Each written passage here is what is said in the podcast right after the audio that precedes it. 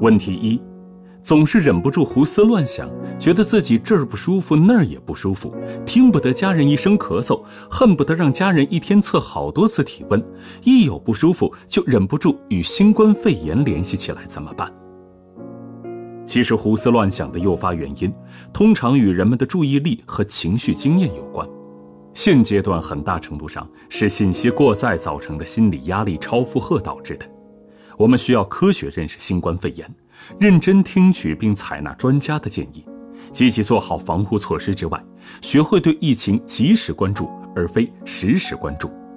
因为很多时候，左右我们情绪的不是真正有价值的信息，而是一些无用的网络谣言。